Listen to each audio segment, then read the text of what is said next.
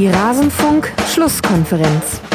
Es geht darum, dass unser Auftrag erstmal ganz klar ist, hier in Mainz Menschen zu unterhalten, Menschen zu begeistern, um das Gefühl zu vermitteln, dass wir genau wissen, dass wir es für die Menschen machen. Alles zum letzten Bundesligaspieltag.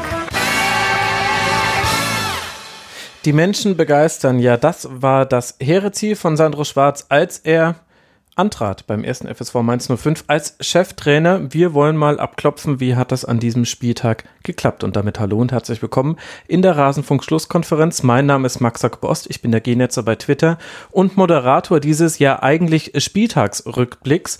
Das heißt, wir blicken in diesem Podcast auf alle Spiele des letzten Spieltags zurück. Hier in dieser besonderen Folge wollen wir aber nur den Teil von Mainz 05 präsentieren und wenn ihr Lust habt, dann könnt ihr ja gerne danach noch auf rasenfunk.de die komplette Sendung anhören. Das soll aber genug der Vorrede sein. Jetzt hören wir mal rein, was hatten wir zum Spiel von Mainz 05 zu sagen und bitte. So, jetzt haben wir noch zwei Spiele, über die wir noch sprechen wollen und wir werden uns noch weiter mit der Frage beschäftigen, wer kommt denn in die Europa League und ganz, ganz eventuell vielleicht auch noch Richtung Champions League. Und da müssen wir noch über zwei beziehungsweise drei Kandidaten sprechen. Einer davon ist Werder Bremen. Die haben jetzt äh, zu Hause gewonnen gegen Mainz 05 mit 3 zu 1 und sind damit jetzt zwischenzeitlich mal auf den sechsten Tabellenplatz äh, geklettert. Und das, obwohl man ohne Bargfrede und Schahin antreten musste. Der eine war verletzt, der andere gesperrt. Mainz 05 dagegen verzichtete auf Gerbamin, der kam zum Abschlusstraining zu spät. Ja, sowas gibt es anscheinend noch in der Fußball-Bundesliga. Und dann ging's sehr, sehr gut los für Werder. Blitzstart in der dritten Minute schießt Milot Rashica nach einem tollen Pass von Max Kruse das 1 zu 0. Und später kann dann Kruse auf 2 zu 0 erhöhen. Mainz kommt nochmal ran, hat auch Chancen, das Spiel enger zu gestalten, aber irgendwie gibt's dann immer in den entscheidenden Momenten individuelle Fehler und die Tore für Werder. Und so steht dann am Ende ein 3 zu 1 Ahne, bei dem ich mir nicht ganz sicher bin, wie hoch ich die Leistung von Bremen hängen möchte. Denn Mainz hatte ja eigentlich viele Füße in der Tür. Und da müssen wir jetzt nicht nur über einen nicht gegebenen Strafstoß sprechen, sondern auch andere Chancen, sowohl zum 1 zu 1 als auch zum späteren 2 zu 2, die es gab.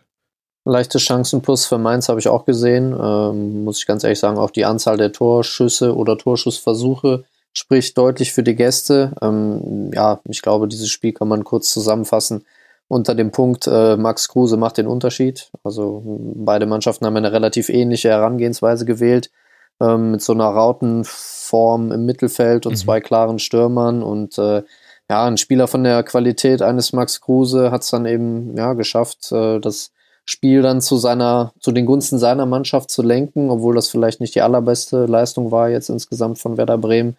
Aber die Art und Weise, wie er äh, Torchancen kreiert, die Art und Weise, wie er Torchancen einleitet und dann auch abschließt, ähm, das ist schon sehr beeindruckend. Also, dass Werder Bremen jetzt im 27. Spiel in der Bundesliga Minimum ein Tor geschossen hat, das spricht ja auch irgendwo für sich. Ich glaube, da gibt es in Europa nur noch eine Mannschaft, die das geschafft hat, und das ist der FC Barcelona. Das ist dann natürlich auch schon ein Qualitätsmerkmal und äh, Max Kruse hat dann eben die Fesseln gesprengt, wenn man so will, ähm, durch seine Beweglichkeit, durch seine Läufe, äh, durch seine Passqualität, durch seine Schüsse. Also das 2 zu 0, das war ja ein Wahnsinnsfund. Äh, das war ja unglaublich. Und äh, die letzten fünf Spiele an zehn Toren beteiligt. Also Werder schwimmt äh, und ja, Max Kruse ist, ist da wohl der entscheidende Faktor momentan. Ich habe nochmal geguckt, also er ist mit weitem Abstand äh, auf Platz eins, was die Key Passes angeht bei Who Scored, also die ähm, Schlüsselpässe in einem Spiel, die eben mehrere Reihen überspielen oder Torchancen kreieren. Und ja, das hat er auch in dem Spiel wieder gezeigt. Aber warum, Christoph, kriegt man den nicht zu fassen? Weil man weiß das doch auch und Mainz 05 hatte ja dann auch mit der gespiegelten Formation ja eigentlich auch an jedem Punkt des Spielfelds immer Zugriff, unter anderem ja auch auf Max Kruse. Max Kruse ist halt ein Fußballer, wenn es denn dann läuft, und Arne, du hast ja die Daten gerade gesagt, ähm, wenn der dieses Selbstvertrauen hat, dann, dann schlägt der auch zu. Jetzt hast du natürlich auch eine Spielsituation. Es ist natürlich so, dass Mainz einen Chancenplus hatte. Es ist so, dass Mainz die Fuß, den Fuß in der Tür hatte, aber Bremen geht mit einer frühen Führung rein. Das, das, das baut erstmal mhm. auf. Kruse kann versuchen. Ähm, sie äh, Mainz führt in die, äh, hat in diesem Spiel auch quasi überhaupt keinen Gleichstand, wo man sagt so, okay, ähm, es ist, äh, es ist schon noch die Möglichkeit da, dass Mainz da ein bisschen mehr mitnimmt als nur ein Punkt. Und das sind so Spiele, die Kruse halt auch einfach liebt, ne? wo, er, wo, er, wo er sich bewegen kann, wo er reinstoßen kann, wo er was machen kann. Und ähm, wenn ich mir mal so angucke, die Rückrunde von Werder Bremen, das ist auch dann gerade in solchen Spielen und gerade für Fußballer wie Max Kruse und Punkt, die haben ja noch kein Spiel verloren in der Rückrunde. Mhm. Zusammen mit Eintracht also, Frankfurt die einzig im Jahr 2019 noch ungeschlagene Mannschaft in der Liga. Genau, sie, sie, sie, natürlich nehmen die ja den Punkt auch manchmal mit. Ne? Das ist, äh, das ist dann zwar nicht äh, besonders begeisternd, aber du siehst ja, wenn du, wenn du, wenn es dir gelingt, ähm, hier und da mal zu gewinnen und dann stabil mal ein Unentschieden mitzunehmen. Und wenn du dann eben so einen Unterschiedsspieler hast, wie Max Kruse, der äh, Spiele auch im Alleingang mal entscheiden kann oder dir zumindest mal den Sieg festhalten kann, indem er halt dann auch einfach im entscheidenden Moment trifft, äh, dann trägt dich das nach vorne. Mhm. Auch in einer durchschnittlichen Mannschaft. Und auf der anderen Seite haben wir mit Mainz 05 einen Gegner, der jetzt immer mehr ja nicht nach hinten gezogen wird, denn ihnen werden ja keine Punkte abgezogen, aber hinter ihnen und vor ihnen und um sie herum wird ein bisschen gepunktet. Das sind jetzt noch zehn Punkte Vorsprung auf den Relegationsplatz, was sich komfortabel anhört, aber dennoch für einige Aufregung sorgt, wenn ich mir so die Kommentarspalten unter so manchem Mainz 05 Artikel anschaue. Arne, du aus deiner neutralen Perspektive, kannst du diese Missstimmung, die sich dann wesentlich auch in Kritik an Sandro Schwarz äußert, kannst du die nachvollziehen? Nicht wirklich. Ich glaube, er hat es geschafft, aus dem vorhandenen Kader was Gutes zu entwickeln. Ähm, klar, der Trend spricht jetzt nicht unbedingt für ihn. Äh, ein Sieg nur aus den letzten sechs Spielen, aber ich glaube, da sollte man auch Kontinuität bewahren und ich glaube, das wird Ruven Schröder dann auch machen. Äh, ich kann mir nicht vorstellen, dass das jetzt nochmal wirklich eng wird für Mainz. Äh, dafür ist die Qualität in der Mannschaft ähm, auch da und äh, die Spielertypen, die dort sind, sind ja auch den Kampf gegen den Abstieg gewöhnt. Von daher ähm, ja, das ist natürlich jetzt auch mal eine, eine Phrase, aber ich, ich, glaube einfach, dass auch das Spiel jetzt in Bremen gezeigt hat, dass ähm, ja, Mainz absolut konkurrenzfähig ist, zu Recht da steht, wo sie stehen und die Mannschaften, die hinter ihnen sind, haben andere Probleme und sind auch dementsprechend schlechter. Von daher ähm, kann ich diese Nervosität da jetzt nicht so ganz nachvollziehen, weil der Gap äh, zwischen, zwischen diesen ja, Tabellenregionen in meinen Augen dann auch leistungsmäßig zu groß ist. Ja, ich glaube, es sind so Einzelspiele, die da so ein bisschen Zunder ins Feuer geben. Also halt bei Bayern mit 0 zu 6 zu verlieren und vor allem zu Hause gegen Leverkusen mit 1 zu 5. Das tut schon sehr weh. Vorher ein 0 zu 3 in Augsburg, das war auch eine sehr, sehr schlechte Leistung. Aber wenn man sich die Spiele dazwischen anguckt, dann sieht man eben jetzt hier dieses Spiel gegen Werder, wo dann auch Florian Kofeld nach dem Spiel sagt, das war alles andere als ein souveräner Heimsieg. Das Spiel hätte in gewissen Phasen auch gegen uns laufen können. Wir haben es in den entscheidenden Phasen richtig gemacht, wenn aber das 2 zu 2 fällt, wissen wir nicht, wie es ausgeht. Also das sagt der gegnerische Trainer und zum Beispiel das Spiel gegen Gladbach, Christoph, äh, ging zwar mit 0 zu 1 verloren für Mainz 05, aber da hatte Gladbach eine Trippelchance in der zweiten Minute und dann eben noch diesen Schuss von Elvedi und so an arg viel mehr kann ich mich da jetzt gar nicht erinnern ich kann mich an arg viel mehr im gesamten Spiel nicht erinnern. Was auch ein Mainzer Problem ist. Also es war, es ja. war ein wirklich, wirklich schlimmes Fußballspiel einer, und das hat mich gewundert, einer sehr starren Mainzer Mannschaft, die nicht viel zugelassen hat, muss man sagen, aber auch nach vorne nicht wirklich viel gemacht hat. Und es war halt, äh, also du, du brauche jetzt gar nicht über Gladbach reden, weil das, das, das war, war nicht auf dem Level und nicht auf dem, auf dem höchsten Punkt. Aber in Mainz, so, von, von den Statements her, nach dieser Partie hatte ich das Gefühl, die waren hochzufrieden mit ihrer Leistung, wo ich sage so, okay, das nennen die ihr Maximum, dann ähm, okay, dann kann es vielleicht noch schwer werden in dieser Saison, wobei ich jetzt mit zehn Punkten auf dem Relegationsplatz auch nicht mehr glaube, dass für die da noch was passiert. Hm.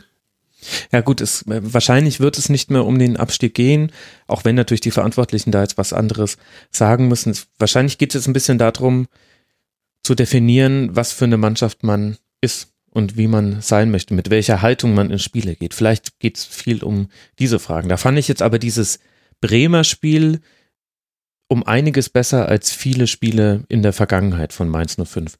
Und es haben halt ein paar Elemente gefehlt. Zum einen, dass man Max Kruse nicht in den Griff bekommen hat. Da ist man in sehr guter Gesellschaft mit im Grunde fast allen Gegnern in dieser Bundesliga-Saison bisher und vor allem in der Rückrunde. Und das andere ist, dass man immer noch nicht die klaren Chancen herausspielt und deswegen zwar viele Abschlüsse hat, davon gehen aber relativ wenige aufs Tor. Und es sind dann eben auch wenige Großchancen. Dementsprechend fallen dann auch wenige Tore. Also es sind ja immer noch nur 28 erzielte nach 27 Spielen. Da sieht man, wo der Schuh drückt. Aber daran kann man ja arbeiten.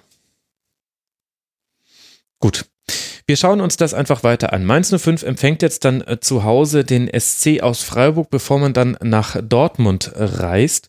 Und für Werder Bremen geht es jetzt spannend weiter. Die treffen jetzt dann im DFB-Pokal Viertelfinale auf Schalke 04 auswärts in Gelsenkirchen und dann auf Borussia Mönchengladbach.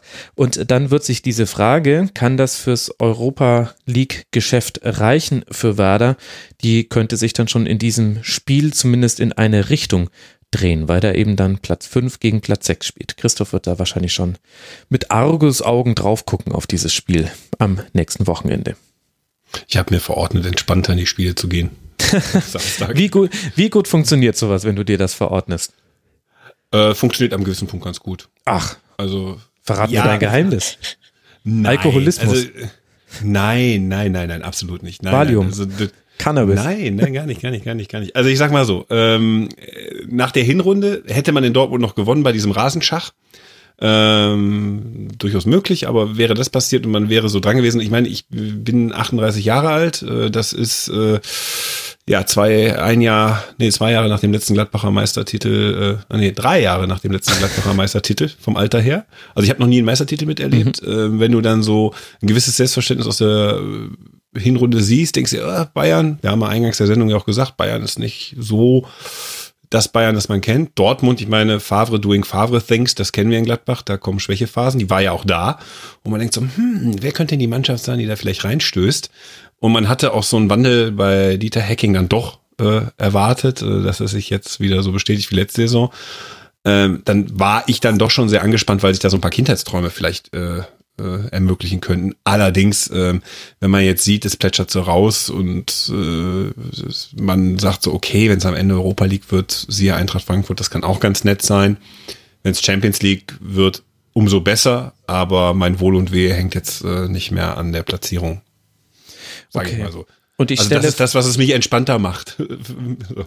Okay, gut, kein, kein universelles kein universelles Rezept, das auch Fans anderer Vereine hätten anwenden können. Und ich, ich stelle fest, dass immer, was man erlebt hat, äh, das, was man erlebt hat, äh, das ist gut und ähm, dann soll man nicht äh, sauer sein, wenn man nicht zum vierten Mal die Champions League packt, sondern wenn es dann halt, wenn man es zweimal miterlebt hat, ist doch für so einen Club wie Gladbach auch schön. Liebe Bayern-Fans, nehmt euch das mal alle zu Herzen, ihr da draußen, die ihr schon wieder Weltuntergangsstimmung wegen eines 1 zu 1 in Freiburg verbreitet. Aber bevor ich jetzt hier noch eine Kapitelmarke setzen muss, weil sich der Gladbach-Schwerpunkt irgendwie über die komplette Sendung erstreckt. Du mich dafür einkaufst? Ja, ja, ja, nein, ist ja alles, alles in Ordnung. Aber wir haben ja noch ein Spiel, über das wir sprechen wollen. Und häufig ist das letzte Spiel in der Schlusskonferenz so ein bisschen der Blinddarm der Schlusskonferenz. Man nimmt ihn wahr, er kann aber im Zweifel auch weg. Ich würde sagen, an diesem Spieltag ist das anders und das spricht sehr viel. Ein kleiner Cut und so endet sie unsere Besprechung des Mainz 05 Spiels vom vergangenen Spieltag. Ihr findet die komplette Spieltagsrückschau auf rasenfunk.de. Ihr findet dort auch viele andere Folgen zu zeitlosen Themen wie Doping im Fußball, aber auch den Blick auf internationale Top-Ligen. Ich bin der Genetzer bei Twitter. Freue mich wieder von euch zu hören. Hört mal beim Rasenfunk rein und ansonsten hören wir uns hier wieder nach dem nächsten Spieltag und dem nächsten Spiel der 05er. Bis dahin macht's gut. Ciao.